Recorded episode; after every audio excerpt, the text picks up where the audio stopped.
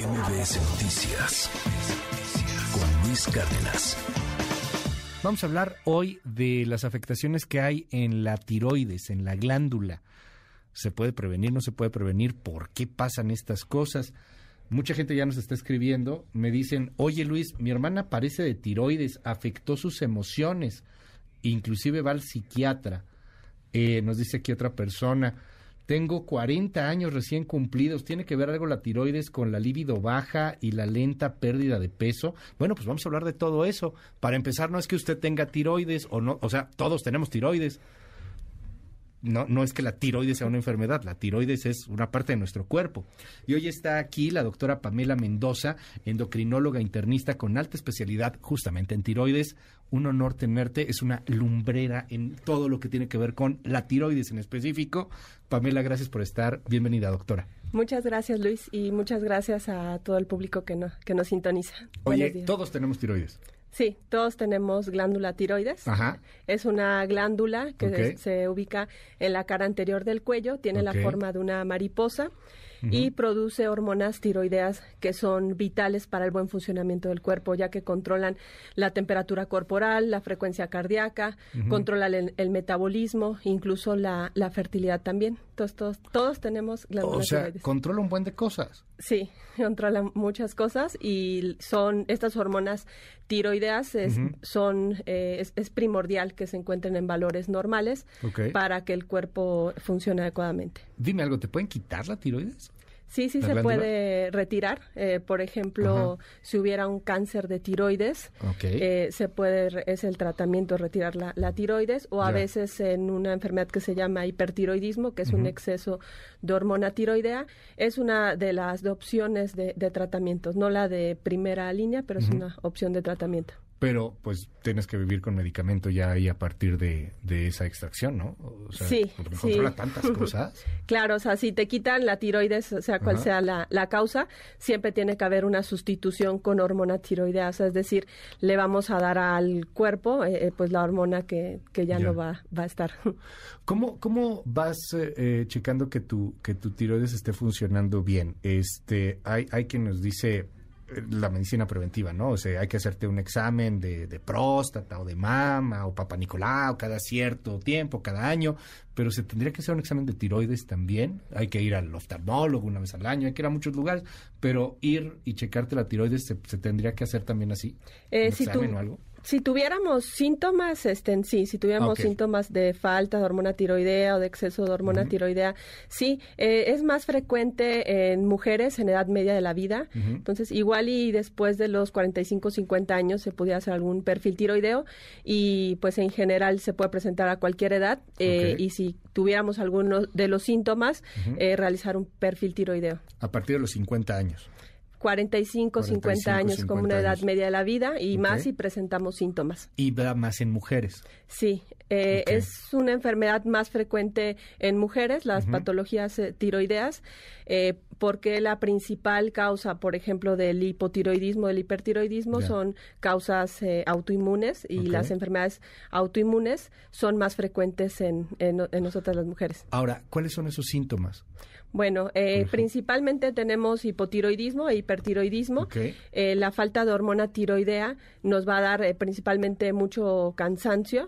Las personas se sienten muy agotadas, también va a haber caída del cabello, puede haber resequedad de la piel, estreñimiento, dificultad para concentrarse en sí el pensamiento pues, puede ser más lento y también puede haber tendencia a la depresión, que los pacientes también eh, se depriman eh, por esta falta de hormona tiroidea. Como lo que nos decía hace rato esta persona, ¿no? En el 5571-131337, va de nuevo 5571-131337.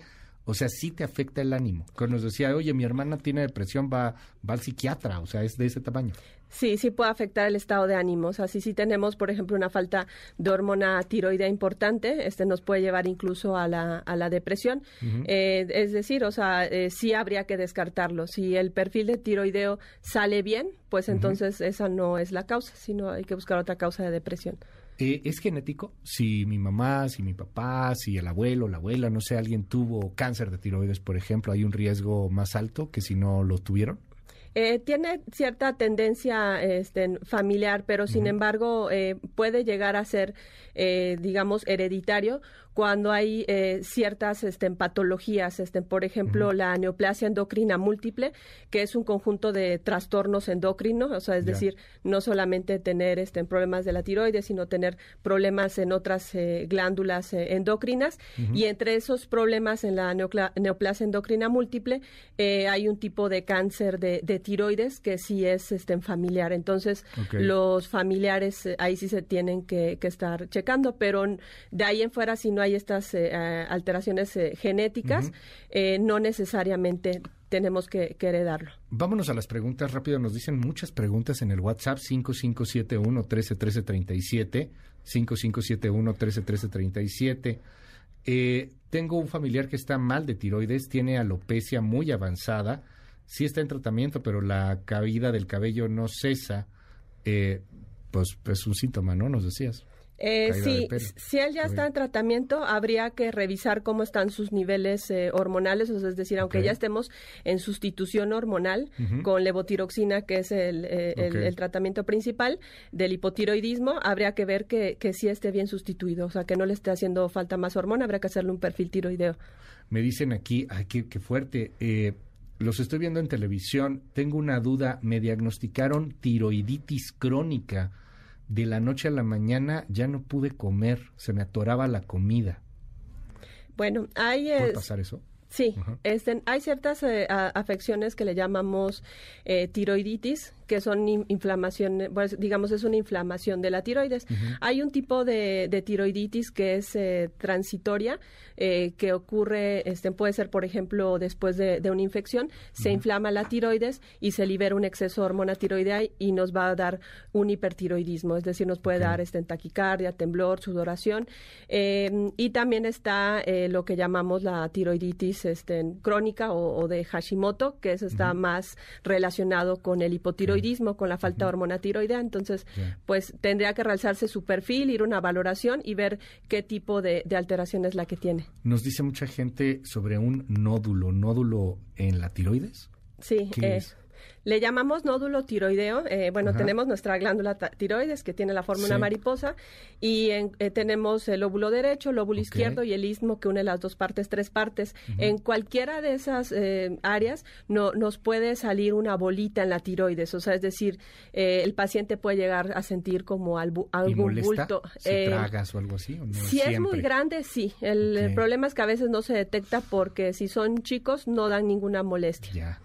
Nos dicen aquí en el, en el WhatsApp también 5571 131337 eh, mi mamá tiene hipotiroidismo y me comenta que sí es cierto, se siente muy cansada, pero que a veces es al revés, como que tiene mucha energía. ¿Eso pasa? ¿Variaciones de energía o siempre es cansado? Eh, digamos, es muy variable. Este, generalmente es cansancio, ¿no? Pero a veces los síntomas como que pueden llegar a ser muy subjetivos y no todos los síntomas eh, tienes que tenerlos eh, todos así tal cual. Entonces puede tener cansancio, habrá que revisar cómo está su perfil. Eh, esta pregunta se repite mucho también. ¿Qué tanto afectó o no afectó el tema de la tiroides las vacunas COVID? Eh, sí, después de las vacunaciones de COVID, dio justamente esto que comentaba de la tiroiditis, la inflamación de la tiroides, que nos generó un, pues, bueno, en los pacientes generó un hipertiroidismo eh, principalmente, pero es algo transitorio y luego pueden eh, llegar a una fase de hipotiroidismo y luego la función tiroidea se restablece a lo normal, pero sí llegó a pasar después de las vacunas de COVID varios casos de, este, de tiroiditis nos, nos dicen aquí en el WhatsApp, eh, pregunta por favor a la doctora y, se repite el mismo diagnóstico, eh, tres, cuatro veces lo estoy viendo. Me están diagnosticando hipertiroidismo subclínico. ¿Qué es eso? ¿Por qué subclínico? Bueno, eh, tanto el hipo como el hiper, o sea, digamos, eh, hay como diferentes eh, severidades, ¿no? Bueno, en, enfocándonos el hipertiroidismo, en general es un exceso, en lugar de una falta, es un exceso de hormona tiroidea. La glándula tiroides produce más hormona de lo normal, entonces los síntomas es lo contrario a la falta de hormona. Entonces, en lugar de cansancio, los pacientes van a estar, pues, digamos, como muy acelerados, ¿no? Vamos a ah, tener con mucha energía. como la señora, ¿no? Que sí, tener taquicardia taquicardia, temblor, insomnio, sudoración. Eh, y hay un tipo de hipertiroidismo que le llamamos subclínico. Eh, bueno, es una, digamos, como alteración del perfil tiroideo, donde solamente vamos a tener la hormona estimulante tiroides baja y T3 y T4 normales. Digamos que es como un hipertiroidismo como más eh, leve que el, que el, hipertiroidismo bien puesto, pero sí tendría que, ir a valoración. Eh, para ver este en qué, o sea, cómo lo vamos a tratar. Lo, lo importante, nos preguntan mucha gente eh, esto, quieren hacerse un estudio, quieren saberlo.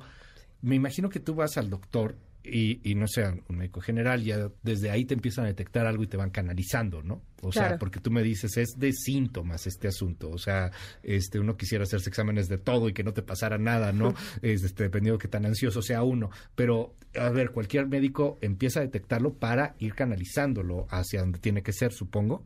Sí, eh, la valoración puede empezar, este, como dices, desde medicina general. Eh, se pueden sospechar los síntomas, eh, se puede hacer una palpación de la glándula tiroides para detectar algún nódulo y ya de ahí este, ir canalizando a un internista, un endocrinólogo para dar el, tratamiento, o sea, para estudiarlo y tratamiento. Doctora, es un honor tenerte en este espacio. gracias por estos minutos por venir aquí a MBS. Es la doctora Pamela Mendoza. ¿Dónde te encontramos, doctora? Eh, me encuentro en el Hospital Ángeles eh, Linda Vista. Eh, el teléfono del consultorio es 55 51 19 25 78. las redes sociales es arroba doctora punto Pamela Mendoza y recientemente también me encuentro en Pachuca Hidalgo en el Instituto Cardiovascular de Hidalgo. Muchísimas gracias, gracias doctora. MBS Noticias con Luis Cárdenas.